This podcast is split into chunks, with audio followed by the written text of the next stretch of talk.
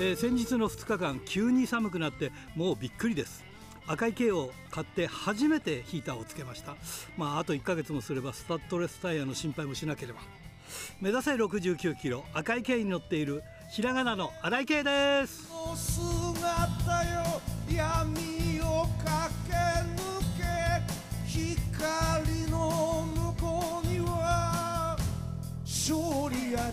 まああの1ヶ月先の心配してますがそれより前にこう30周年の心配をしなくちゃならないんですが。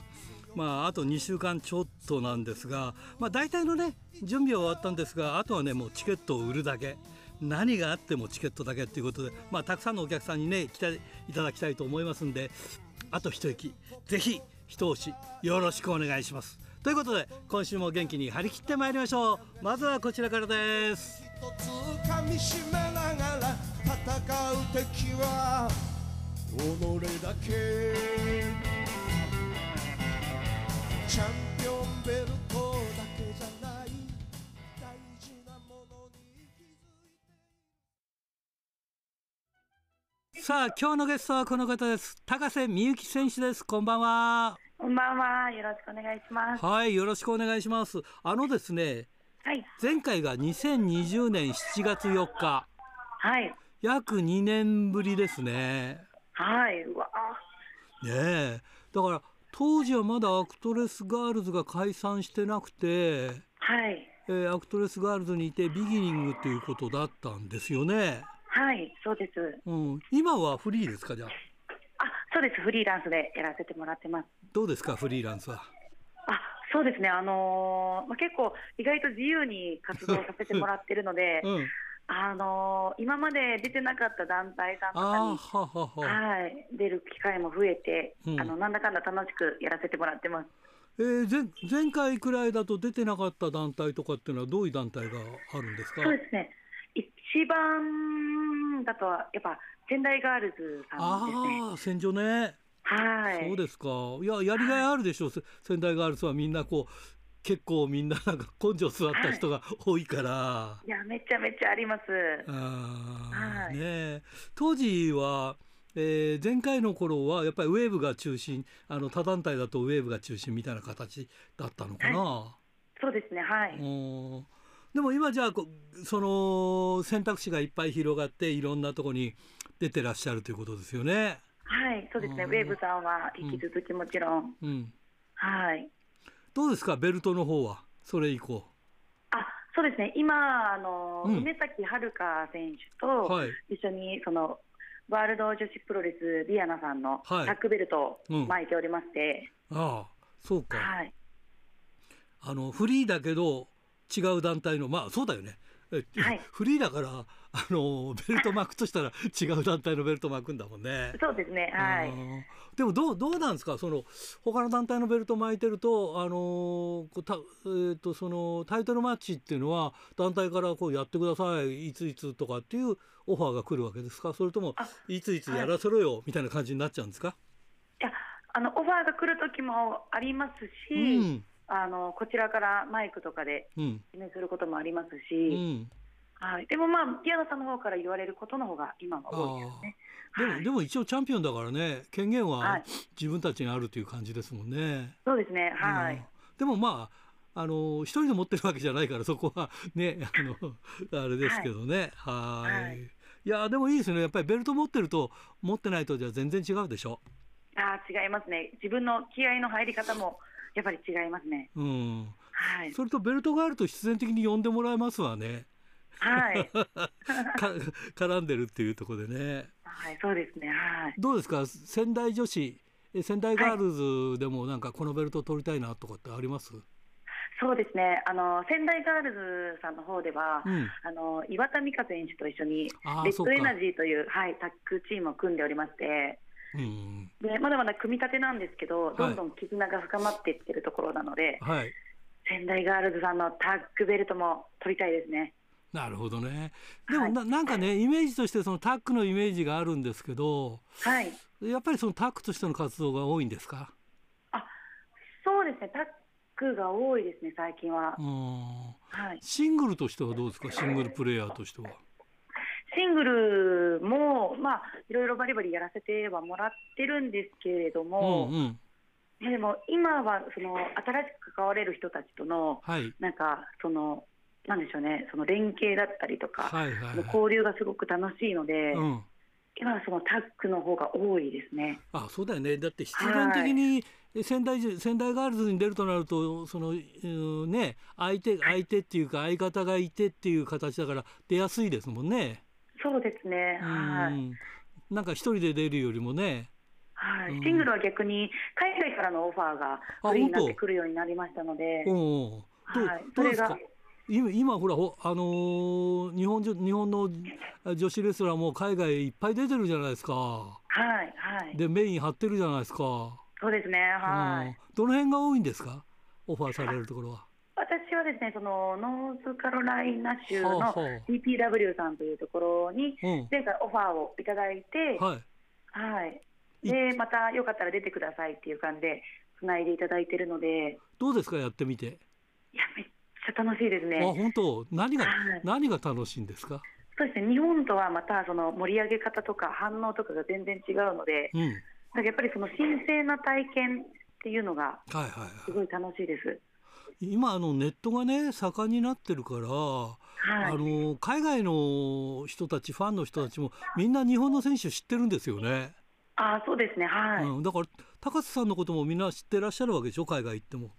そうですね意外とあの私の T シャツを着てくれてる方が アメリカでもいたりとかしてすごい嬉しかったです。あ楽しいね。はい。じゃあいつものムーブをやるとやっぱりちゃんとそこで湧いてくれるっていう感じですか？そうですねはい。長丁場ねあの海外でやれると楽しいですけどね、まあ、ビザの問題とかもあるからちょっと大変っちゃ大変だし今、ね、コロナの部分があるからねその辺もあれですけど、はい、まああのフリーでずっと活動してきて、はい、今回まああのまあ収束はしてないけどコロナどうですか？あそうですね。だいぶ落ち着いてきたので、うんうん、あの試合もあの1年、2年前はそのやっぱり土日ばかりだったんですけど、今は平日も興行があったりと、うん、ほとんどやっぱり影響はなくなってきたと思います。やっぱりフリーで、まあ、1年、2年前、そのコロナの状況だと大変だったですか？そうですね、まあでも、私はその今年からフリーになったところなんで、うん。うんまあ、そのなるタイミングとしては良かったかなと思います、その落ち着いてきて、うんうん、声出しも OK な興行も増えてきたところだったので。はいはいはい。はい、あのやっぱりイベントっていうのはあの興奮と熱狂だから、はい、やっぱり声出しないとね。そうですね、うん。おはい、お客さんもそのカタルシスっていうかこう発散できないし、はい、やっぱり声援もらう側もやっぱり声出してもらわないとなんかねって拍子抜けするっていうのはありますよね。いやありますねはい、やっぱりこっちも頑張る力が全然変わってきます。ああやっぱりねじゃあ、はい、やっぱり声もらって嬉しいですか？嬉しいですすごい嬉しいです。ああそうですか。はい、ちょっと違う話なんですけど、はい、まあ、大谷選手がちょっとね、あの怪我で今、頑張ってますけど、あの、はい、力藤選手もこの間、ちょっと倒れちゃって、ちょっと心配だなっていうのがありますけど、いかがですか？いや、本当にもうすごい心配しまして、うんうん、あのすぐにご連絡もしたんですけど、はい、なんかご連絡がなかなかつかないままだったのが、うん、あのつい先週ですかね、はいはい、ご連絡が返ってきて、あの元気だよ、大丈夫だよっていうふうに言っていただいたので、はい、はい、でもしかしたら、あのー、今度あの、私、なんか音楽の、うん、あのー、なんかイベントに出させてもらうんですよ、そこに、はい、でお会いできるかもしれないと。なるほど、ね、違うところでね。はい、まあリッキーリッキーさんもロッカーだからなっていうか、はい、そうそうだね。あでもよかったですね。連絡が取り合えたりとかしてね。はい本当に安心しました。うん、まああの高瀬さんといえばももともと始まりはプロレスじゃなくて役者が始まりですよね。あそうですねはい。ねだから今は役者の方のその活動っていうのはどうなさってるんですか？基本的にはプロレス一本なんですけども、うんうん、あの今度10月の末にもともとあの平清盛役をやってたんですけれども、はいはいはい、それを主点として活動してた香川県でまたそれのオファーが来ましたので、たまたま来月役者の仕事もやることになってます。いやいいですねそれやっぱりね、はい、やっぱりそういうもともとのやってることだからやっぱり幅が広がってねそういうこともできているっていうのはいいですよね。はいありがたいです。ね表現に携わるっていうのはやっぱりいいですよねそういう意味ではね。はい。はい、あのなんかユーチューバーもやってらっしゃるっていうことで。YouTube そうですね。ユーチューバーでも最近はもうあのー、なんでしょうプロレスがない時に雑談の、うん生配信をするぐらいしかやってないんですけども、はい、動画はあんまり上げてないんですけども。じゃあもうフリーになってからはあれですね。えー、っと、はい、プロレスが中心っていうことで。はい、そうですね。はい。どうですか？まああのね、えー、タイミングがあってそのまあ女優とプロレスを掛け持ちでやってということになったけど、はい、今軸足はじゃあそのプロレスの方に置いてるっていうことですか？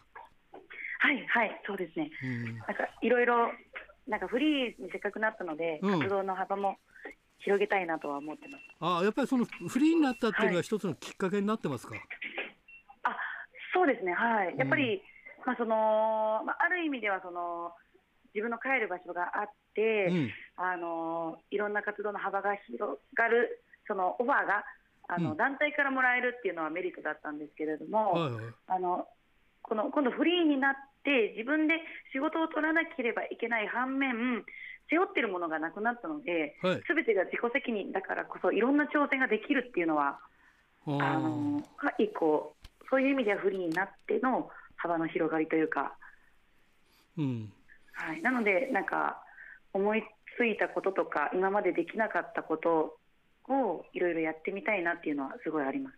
じゃああれですねその先ほども言ってましたけどタイミング的にはフリーになったタイミングっていうのはコロナも含めてあまあいいいいタイミングだったっていうことですね。そうですねはいあある意味転機というか。あそうです。すごい大きな転機になってると思います。うんうん、ああなるほどね、はい、どうですか？もうデビューして今もう5年半くらいですか？そうです。はい。5年半ぐらい。はい。どどうですか？5年半。結構ねデビデビューからもうなんか突っ走ってきてるイメージで、はい、なんかこう中心選手で頑張ってるって僕らはねそんなイメージがあるんだけど、りがとうございます、うん、だからすごいなと思ってるんだけどそれでやっぱりフリーでやっぱりその一線仕事呼ばれるっていうのはやっぱり相当力がないと ダメなことなんです素晴らしいなと思ってますけどどうですか？この5年間。そうですね。やっぱりそのまあアクトレスガールズを抜ける前は、うん、その初めの3年間、4年ぐらいはもう本当に自分がプロレスを頑張ることで団体の名前を広めるっていうのが、一個、やっぱ自分の活動のあれだったので、はいはい、すごい自分に対しても、後輩に対しても結構、あのしっかりしてっていうふうに、やっぱある程度の一定ラインは厳しかったですし。はいはいはい。でも最後の1年ぐらいは後輩もすごくあの責任感を持ってくれるようになって、すごい頼もしい仲間ができて嬉しいなっていう気持ちで過ごしてたんですね。うん、でそこからの、あのー、今年1年がやっぱ全く違ってフリーランスになって。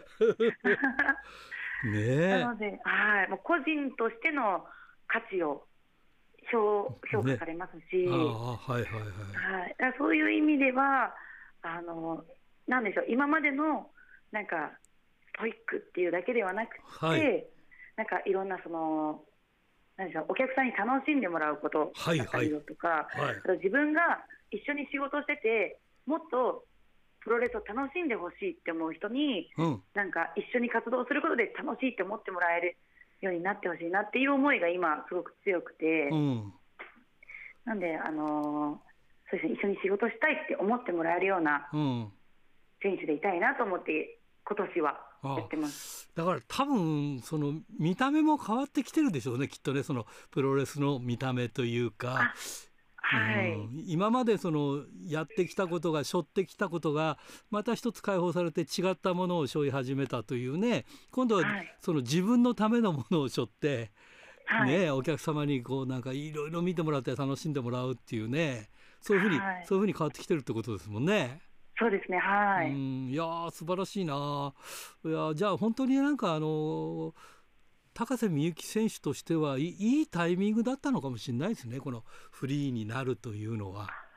そうですね、なんか自分の中でもなんか5年っていうのが、なんか新人から選手として一皮むける一個の区切りと思ってたので、はい、なので、その5年経った時にちょうどフリーになるっていう新しい道が開けたのは、なんかある意味、なんか運命的だなと思ってるので、うん、だからまあ、そうですね、これから頑張らなきゃいけないし、あの楽しみだなと思ってます。わかりました。いや今日はねいい話が聞けまして、はい、ありがとうございます。ありがとうございます。えー、それでは最後になります。次の方を紹介していただきたいんですが、どなたを？はい、先ほどもお話に出ました。仙台ガールズプロレスリングの岩田美香選手をはいありがとうございますそれじゃ本当に最後になります、はい、全国のファンの皆さんにメッセージをお願いしますはい皆さんいつも応援本当にありがとうございます。えー、いろんな大好きなパートナーと頑張りながらこれからもプロレス界を盛り上げていきたいと思いますので応援よろしくお願いします。ドクター。はいどうも。今週もよろしくお願いします。はいよろしくお願いします。さあ今週はどちら、はい、今週はですね、うん、えっ、ー、と20日の火曜日にですね、はい、えー、新宿フェイスという会場でパンチ田原リングワナデビュー30周年記念興行ってのがありましたね。いや行きたかったなああこれちょっと見に行ってまいりましたけどね。ねえー、まあ、結論から言いますと、えー、498人超満員札止めと。すごいなあのコロナ禍以後ではあの新宿フェイスの記録だそうですね。でもね、選手とかいろんな人がいっぱい集まったでしょうからね。そうなんですね。なんかあの選手の人の関係者の一部もチケット買って入った人がいたよう です、ね、ああ、やっぱり。ねえ。うん。そうだろうな。何せね、うん、まああの試合どこから行っていいかという感じですけれどもね。うんはい、あの。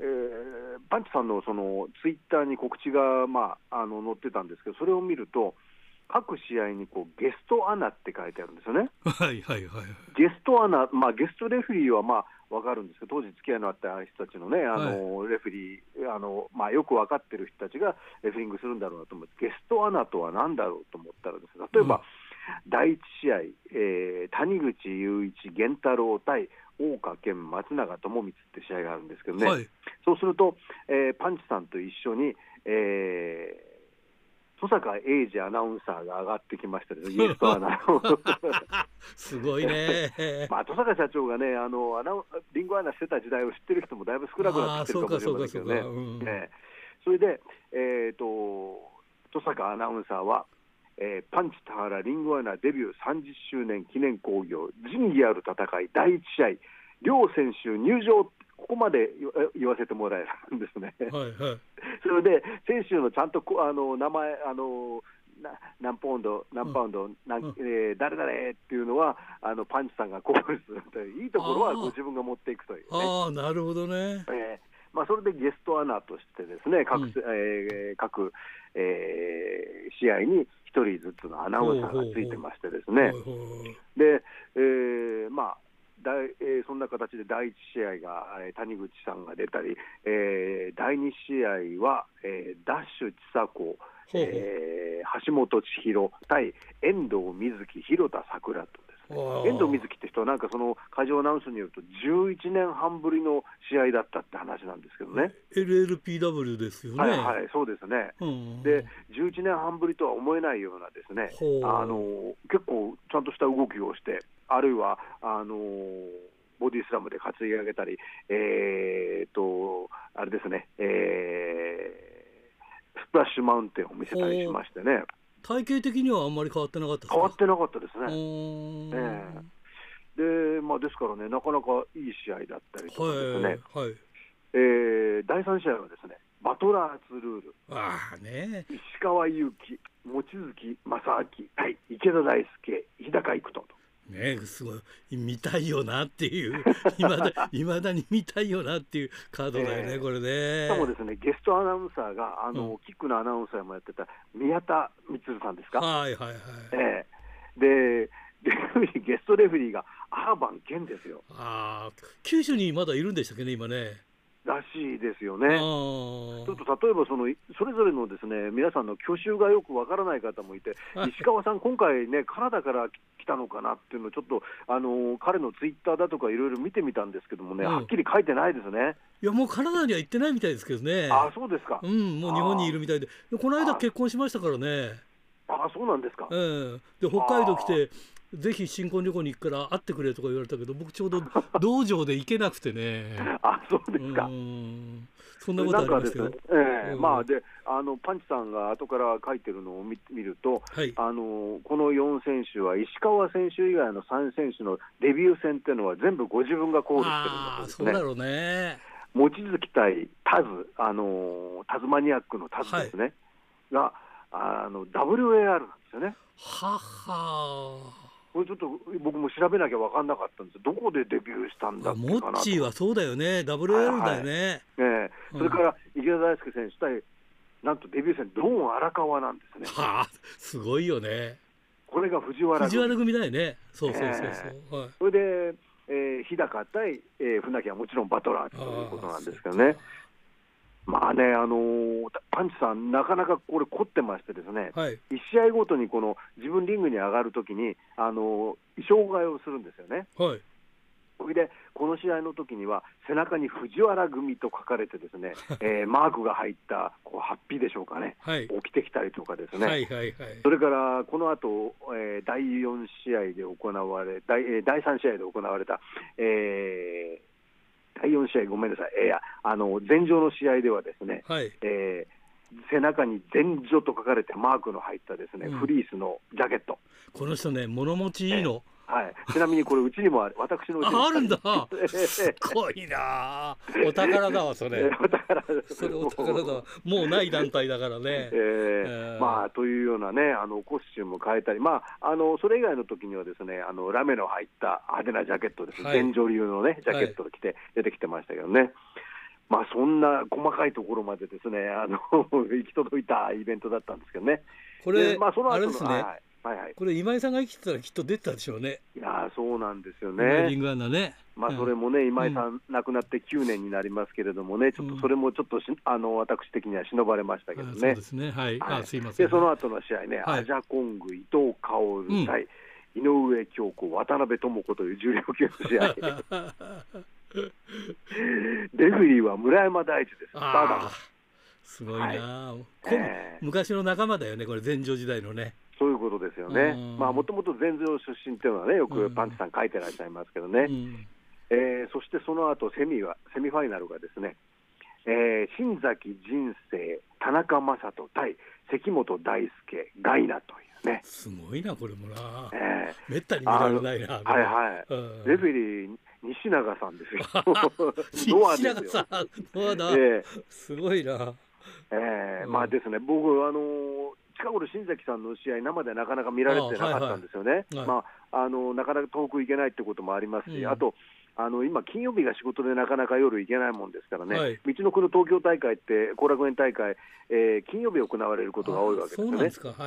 それと、道のくの東京大会っていうのはご存知のようにですね、宇宙大戦争ってですね、どしゃめさというか、はちゃめさというかですね、そういう試合になってしまいますんですね、うん、あの人生さんのこう例えばロープに上がる時のこうすくっとこう一息で上がるというのね、はい、ああいう非常にあの綺麗というかですね、うん、かっこいいなっていう動きがなかなか見られないんですよね。そうだよね。えーだからですね、まあ、久しぶりにあのこの試合だけでもいいものを見たなという感じがしました、ね、出るまででもねあの、はい、お金取れるなっていう感じですよね、人そうですよね。人生はね。うん、これ、まあ、この興行に限りませんけども、あの新崎人生っていう方を久しぶりに見ながら改めて考えたことは、あの WWE、はい、WWF へ行った日本人選手っても、あの結局は日本でやったのと全く違う向こうのキャラになってですね、はい、えー、やってる方が少なくないわけですよね。はいこれで基本、日本でやっていたことをそのままに言って、世界で通用したっていう人の、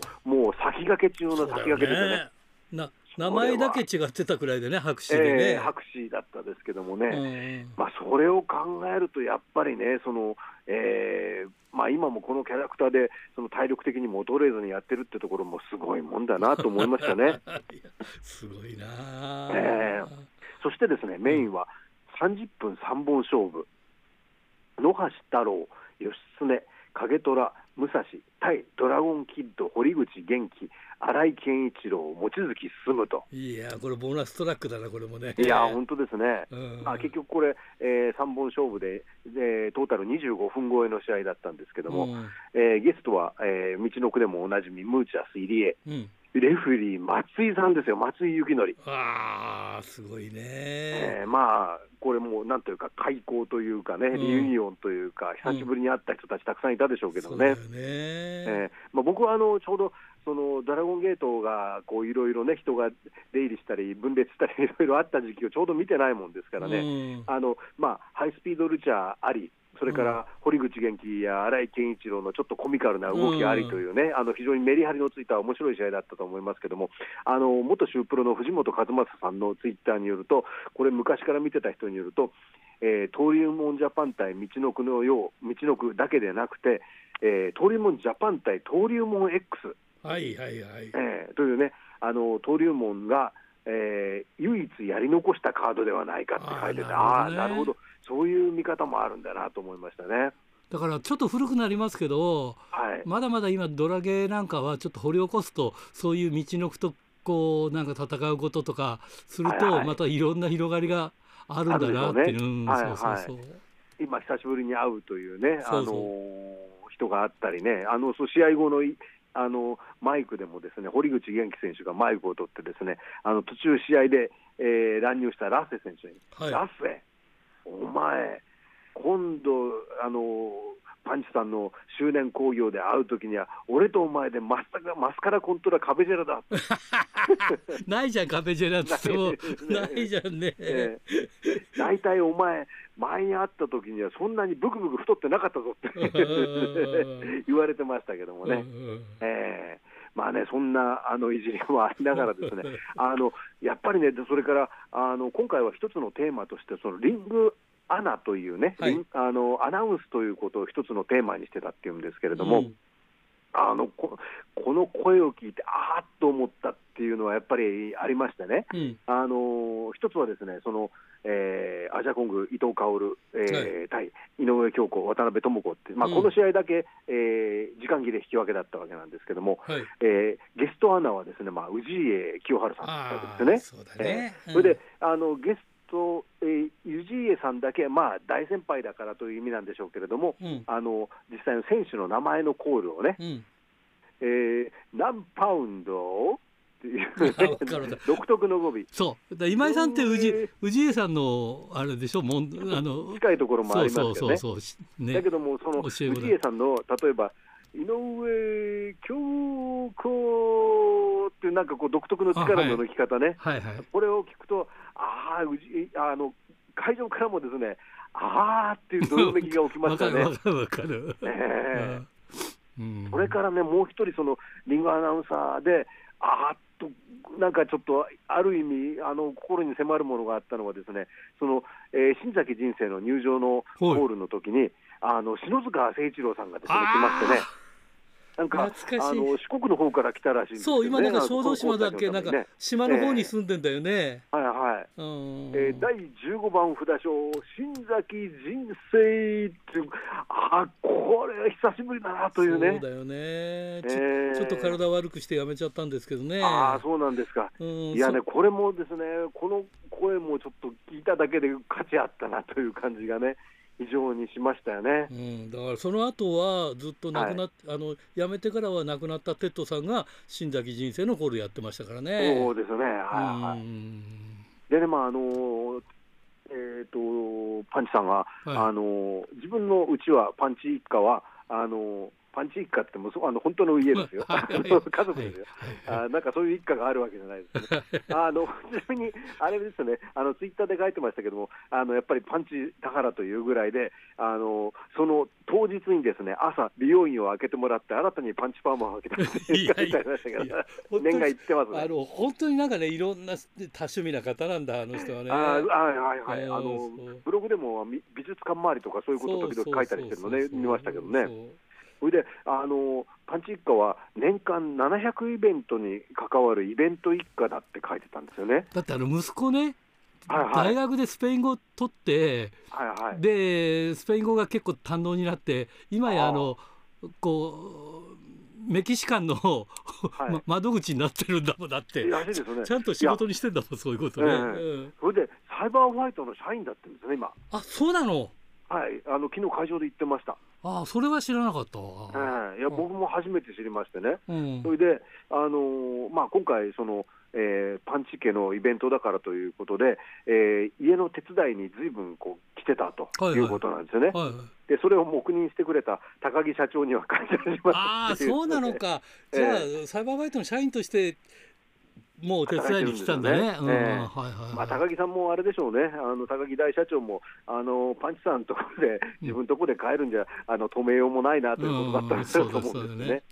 でさらに娘さんっていうのはですね、はいはい、あの渋谷のデュオミュージックエクスチェンジっていうあの大きいあのライブハウスがあるんですけどね、はい、やっぱ700とかだったと思うんですけども、そこの社員なんだそうです。あそうなの。それで年間300のライブに関わってるって言うんですよね。あやっぱりすごいね。えーまあ、そういう一家が、まあ、総力を結集して行ったイベントということなんだそうですけどね、まあ昔はね、例えばリングリングスタッフという名前でね、あの事務所の名前やってましたけど、これはあのロゴを見ても分かるんですけど、リングスっていうね、はい、前田明さんの団体の、まあ、いわばパロディだったわけですね、はあはあ、その T シャツなんかのロゴはね。ね。だからだけども、リングスの方はもうなくなってしまって、うん、えー、リングスタッフというか、パンチさんはね、まあ、今もやっておられると。あのあれですよね、ね、昔、はい、あの双葉工芸っていうのが FMW であってありましたね。それをパロディであの大日本が四つ葉工芸を作ったという。ね、ありましたけどね、ねはい。まあ、あのパンチさん、まあ、35周年、40周年の興行もやってくれって、みんなあのいろんな選手に言われてましたけれどもね、その時は俺が出るってみんな言ってましたけども、それだけじゃなくて、えーと、3年後かなんかにですね、はい、あのレフえー、レフリーデビュー25周年とかっていうのがあるらしいんですよね。ははまた別なんだ、それは、えー、そこでイベントをしたいというふうに言ってるようですけれどもね。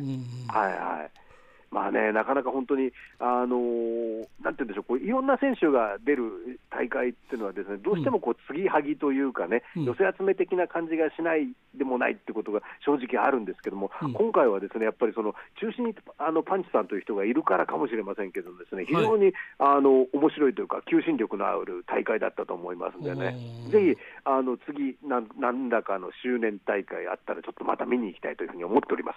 はいわかりました、はい、また来週も一つよろしくお願いします。よろしくお願いします。お疲れ様でした。はい。おはがきルチャリ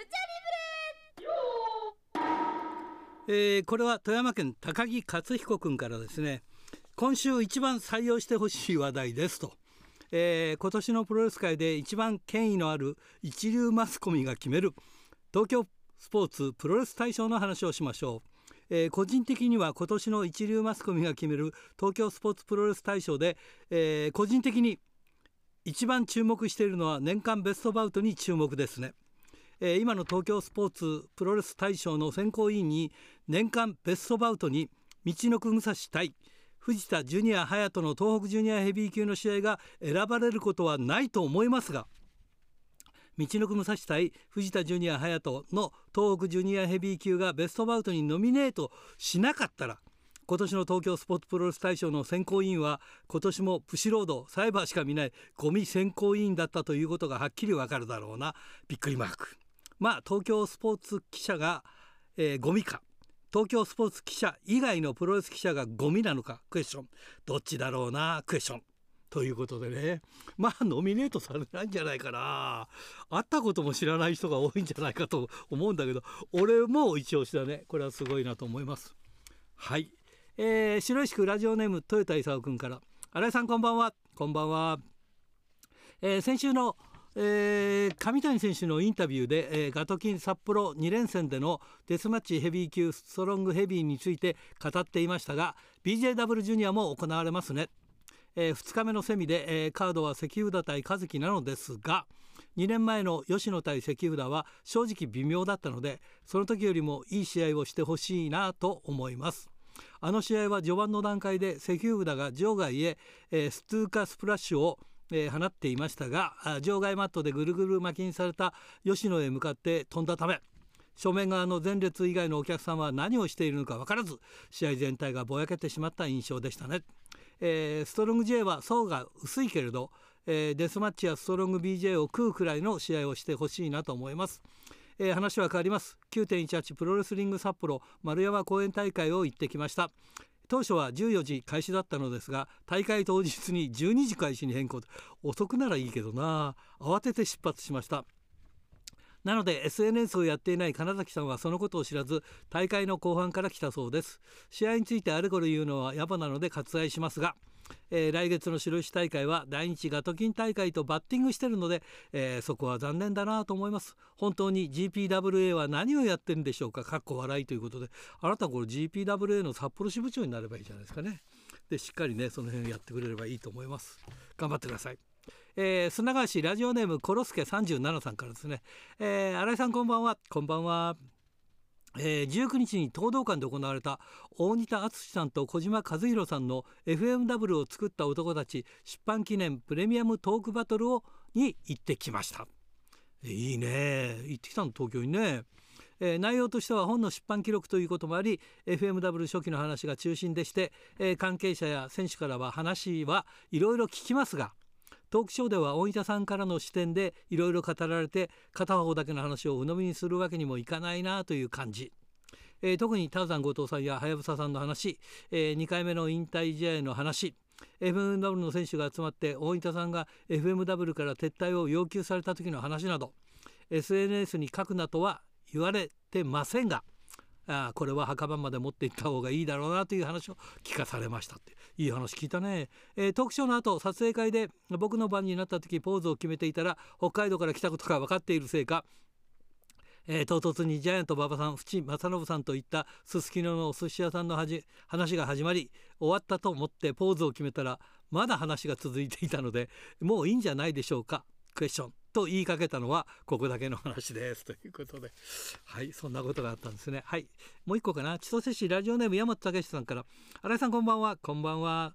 えー、チャン・ヨタ選手が10月19日東京で開催される女子プロレススターダムのニューブラッド5の第1弾対戦カードで櫻井真由選手と対戦が決定しました、えー、記者会見に登場したチャン・ヨタ選手は私の人生の目標は究極生命体になることです。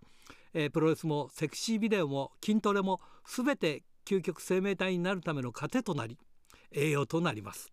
と語るとロシオ側エグゼクティブプロデューサーをおんぶしながらスクワットを披露したり、えー、ジョッキを入れた生卵を一気に飲み干していました。それに対して櫻井選手は以前バラエティ番組でセクシー男優のシミケンさんにセクシーって言われているのでセクシー女優さんでも勝てないと思いますと対抗心をむき出しにしていました。ということでおはがきルチャリブレでした。さあ今日のゲストは池田大輔選手です。こんばんは。こんばんは。なんか久しぶりだね。なんか久しぶりですね。ラジオ出んの久しぶりですよね。えっ、ー、と25周年大会以来？じゃないですかね。じゃあ5年ぶりだ。すごいな、はい、いやそれでさ30周年のオファーしたんだけど、全然連絡つかなくてさ。ああすいません。いやいやいやもうなんかもう、えー、嫌われてるなと思って。いやいやいや、俺あの携帯忘れて出かけちゃって。違うカード組もうかなと思ったらなんか、うん、なんかギリギリついて連絡ついてよかったということで。ああすいません。本当にお騒がせしました。さあ今回は、はいで、まあ、ホワイト森山選手ということで、はい、相手の選手。ホワイト森山選手って多分ですね北海道初見団だと思うんですよ。あの一緒にねあの25周年の時は一緒に来てますけど試合はしてませんから、はい、あそうですね。北海道で試合してないんですよ。だからちょっと説明していただきたいんですけどもともとはこれあのあれですもんね大ちゃんのとこ出身ですよね。風天場風天風天、ね、でももともと格闘家っていうか。えっ、ー、と U インターの田村さんのところの U ファイルキャンプにいた人間でして、はい、うんうん、はい、それであのその事務生が集まって、うん、えっ、ー、とスタイル E だったかな？っていう、はい、当時ね。プロレスを立ち上げて、はいうん、その中のメンバーの一人です。なるほどね、はい、それであのこれがあのバチバチやるときにあたって、うん、はい、いろいろ周りからいろいろ聞いて、うん、でホワイト森山と、うん、まあ、当時佐々木京介っていう2人がいて、はい、でその2人を一緒に挙げて、うんうん、はい。それ日高藤田組と対戦させました、ねえ。はい。なんと大ちゃんホワイト森山のあごく大点だもんねえどういうことですか？いやいやいやどういうこと急に急になんですか？いやいやいやいやそんな試合をやってるんだいやあのはいあの時は俺俺もあの首あのもげそうになるぐらい 頭から落とされましたが。いやいや、はい、そういう試合をやってる中なんですよね。まあそうですね。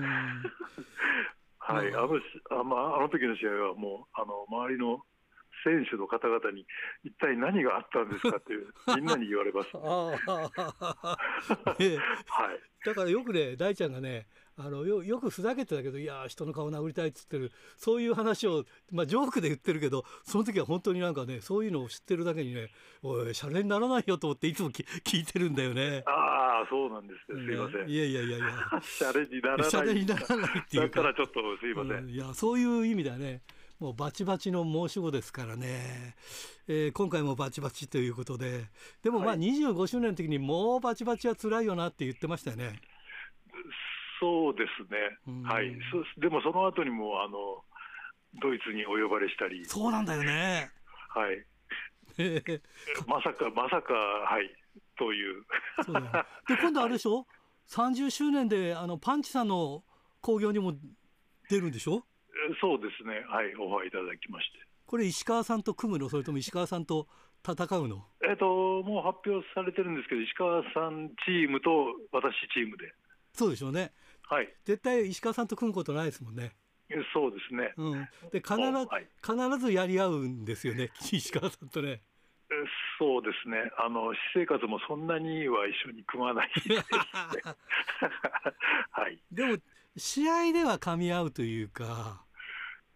噛み合うんですかね、うん、噛み合う。なんかそれが妙にスイングするからそうなんだ、ね、面白いって言われるんですよねきっとね。そう。あの石川さんのしつこさがあってもう大ちゃんが「もうしつこい」とか言いながら蹴り入れたりとか なんかね頭突き合戦やったりとか してるんだもんね。そうですね。自分があの思い切り蹴ると石川さんもこの野郎ってなって思い切り蹴り返してくるから、うんあのバチバチが続くんじゃないですか、ね、そうなんだよね。はい。よくでもねやってますねもう何十年もね。やってますね。やっぱりだからねいまだに25周年見たお客さんはねその大ちゃんの頭突きでゴツンって音が会場に響いた時にね、はい、これはなんだってみんな弾いてました。ね、えー、そうなんですか？弾いて弾いてたって。それで静かだったんですか？そうそうそうそれであんまり見見ないんだよね北海道のお客さんってね。見ないっていうか見たことがないじゃないですか。もうバトラーズも来なくなってからああそうですね、まあまあ、まあ、バトラーズでそんなに続きしてないです、してないよね。ボブさんにやっちゃったくらいですね俺が。ああ はい。そそうだよね。そんなにしてないもんね、はい、それがごっつんごっつんくるからね。さあ今回そのホワイト森山選手とはどういう試合になるんでしょうかね。えっ、ー、とちょっとあの久々にえっ、ー、と、うん、対戦ですし、うんえっと、全く会ってないので、うん、全くわからないんですけど、ただですね、うん、えっと、本人に電話で連絡したら、うん、奥さんも子供も連れて家族旅行をするみたいです、北海道。よかった、よかったね、まあ、そういう機会が。いやいや新井、新井さんのおかげでありがとうございます。いやいやそういう機会がないと来ないもんね。マジかよと思って。それはいいかもしれないけど、あのやっぱりホワイト森山選手というのは蹴り中心の選手ですか？そうですね、いやでもあの関節技得意だと本人は言い張ってますね。本人は言い張ってる。はい。そう大ちゃんとそのホワイト森山選手のじゃあ試合はやっぱり蹴り中心に組み立てていくような試合になるのかな？じゃあ。そうでもない。えーあんまりあの、はい、自分組み立てることがあまりないので、はい、でたんとこう勝負で、あ行き当たりばったりってね、こう来るんだったらもうって言って、はい、なっちゃうので、ちょっとよ、はい、私も読めないです。はい。それであの最近あの安倍選手とよくお話をして、ああ安倍文則。安倍文則選手がね、はい、安倍文則選手があのよく話してて、まあ、バトラーズが大好きでって言って、はい、それで、まあ、あの今もその、まあ、バチバチチックな試合をやってるんですけどねあのバトラーズっぽいようなねあの野村選手とアストロノーツっていうチームを組んでね非常になんか楽しいなっていう感じで、だから対対局にちょっとあのお願いして阿部選手にもっていう感じでちょっとお願いしたんですけども。これ対局,、はい、うん、対局っていうかだからあの阿部選手もそのバチバチに憧れてそのバチバチのまあバチバチと言ったらもう、えー、池田選手以外何者もでもないんだけどバチバチのようなというかね、うん、そうそういう試合をやってくれるというまあ相手が矢野選手なのでちょっとバチバチというよりバトラーズチックというかな。まあ、はい、そうですね、うんうん、バトラーズがまだいまだに続いてたらよかったですね。うん、そうね。だから久しぶりにそのバトラーズのメンバーとか、まあ、バトラーズに関関した人たちが集まるっていうのもこれなかなか、ね、ないですよ北海道では。ああそうですか、うん、そうですね。うん、だって、はい、大ちゃんの前のあの周年大会の時に阿部選手来てましたもんね。出てたし。ああそうでしたっけ？そうそういやあのほとんどマッチメイク日高がああそうかそうか。マッチメイクしたので。よく覚えてないですよね。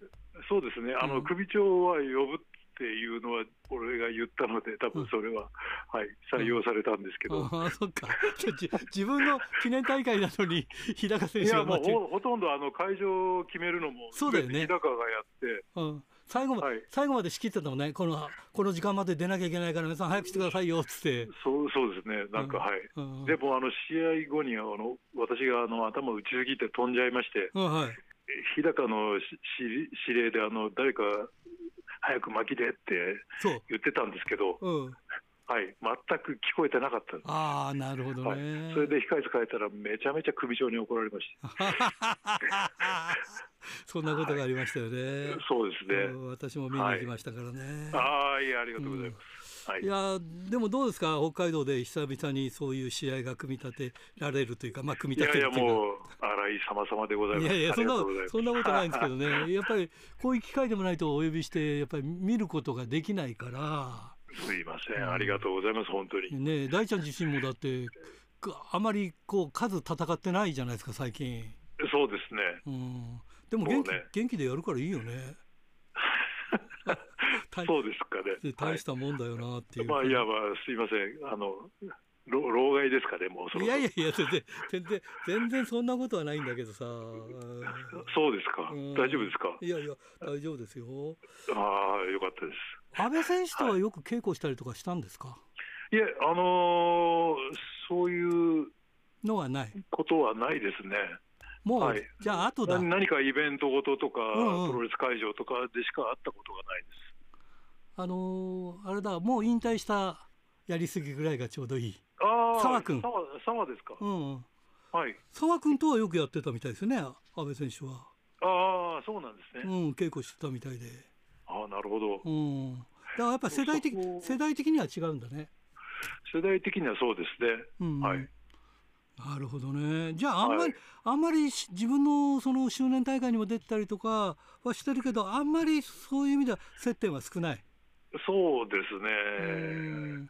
でもなんかね、まあはい、安倍選手なんかはその池田選手も含めてバトラーズの選手にはずいぶんインスパイアされてるから。はい。まあ、うん、バトラーズいろんな選手がいるんで、うん、はい、いいんじゃないかと思います、はい、だからそういうところではなんかね、えー、ファンから見ると、はい、えー、非常にバトラーズチック、まあ、や矢野選手もバトラーズだから矢野選手ともは、えー、バトラーズ時代は一緒にやってたんですか？時期的には。やってないですね。あ出てから矢野選手が入ってるって感じですね。そうですね。あ、うん、俺俺のことですよね。うんそうそうそうそうはいはいはい。あじゃああんまり知らないんだ。あんまり知らないです。戦っ、はい、戦ったこともない戦ったことは、なんかどっかの団体でちょっとだけやったことはあります。うん、はい、なんか何かカード組まれて。あじゃあ先輩後輩っていうけれども直接的に手を合わせていないという感じですね。そうですかね。はい。でもなんかやっぱりそのバトラーズの流れが今回は2つの試合で見られるということになりますね。いやもうそれはもう、新井さんのさじ加減で。ってっていうか、まあ、まあまあでもねこうしてバチはい、バチバチが見られるっていうのは元気で何よりですよ。よくすいませんなんかよよくあんな試合をやりながらまあ怪我もしてるでしょうけどよくやれてますというのはもうなんかもう尊敬に値しますね。えー、本当ですか？本当です本当です。いや大したもんですよ。いやなんか普段、うん、自分を鏡で見たりするとあの後悔しかないですけど、ね、最後にね、はい、ちょっと一つ聞きたいんだけど大ちゃんならでは聞きたいんだけどあのー、でしょう？昔ね三沢さんが亡くなった時にみんな大騒ぎしたけど、はい、大ちゃんはねいや僕らはプロレスラーだからそういう覚悟して、えー、プロレスの会場に臨んでんだよっていう話をしてたのね。いやそんなこと言ってましたか、うん、すごいなと思ったんで、えーはい、今回ちょっとあのー、ノアでえー、はい、張り手で倒れたりとか 中島選手の張り手であの倒れチャンピオンが倒れたりとかああいうのがあるんですけどあの辺はどう思われますか？ご存知ですか、はい、ご存知ですか？いや今初めて。あ本当知りました。DD DDT の、うん、DDT のチャンピオンがそう張り手で一発で中島の張り手一発で倒れていやそれはやりすぎだろうとかファンの間からいろんなことがあったりとかその後にもまた違う選手がそのちょっと怪我をしたりとか張り手で怪我をしたりとかっていうのがあるんですけどこれあそうなんですか。え、うん、ノアの選手が張り手して、はいそうです。DDT の選手がた倒れてそうそうそうそう試合が終わっちゃったってことですか？そうそうそう。それも DDT は DDT はチャンピオンですからねああそうなんですね。全然ご存知なかったやっぱりそういうのは？そうですね。全くプロレス見てないです すいません。いやどうどうどう思うのかなと思って。ああいや張り手というか張り手もあのいろいろ切磋万別ですから、うん、張り手といえば張り手ですし、うん、あの小手といったら小手ですから。あなるほどね。はい、うん、あの腕の付け根のところを当てる張り手だったらもうそれは倒せますああなるほどね。や,、はい、やっぱり倒れないくらいに鍛えるべきですか？それともそこまでやっちゃいかんというまあでもでもな。いやそれはあの本人たちが決めることで、うん、はい、そこまでやっちゃいかんって言われるようなことをやったりしてたので、俺もあんまり、はい、大きい声では言えない。結果、そこに、そこに戻りますね。いや、もう、はい、後悔と反省です。わかりました。じゃあ、その後悔と反省の集大成が今回見られるということでよろしいでしょうか？ああ、もう、はい、ぜひ、あの、呼んでいただいたんで、はい。はい、わかりました。やらせていただきます。はい、えー、それじゃ最後になります。全国のファンの皆さんにメッセージをお願いします。はい、では、あの、札幌に行きますんで、札幌のファンの皆様も、全国の皆様もよろしくお願いいたします。